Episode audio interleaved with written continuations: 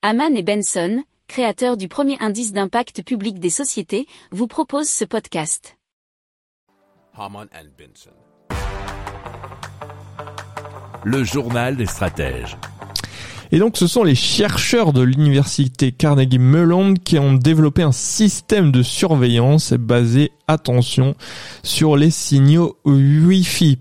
Ce dispositif est capable de déterminer la position et les mouvements des corps humains en temps réel et cela même à travers les murs d'un bâtiment.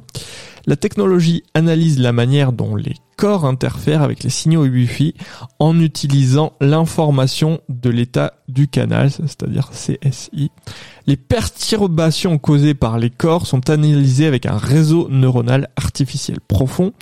L'IA utilise également l'algorithme open source DensePose pour cartographier le corps humain en 3D, nous dit zeronet.com. Les chercheurs précisent que la technologie n'est pas encore au point, avec des ratés occasionnels dans les mouvements inhabituels ou lorsque trop de personnes se trouvent dans la pièce. La solution est considérée plus fiable qu'une caméra de surveillance traditionnelle capable de détecter des personnes cachées derrière des obstacles et indépendantes de la luminosité ambiante.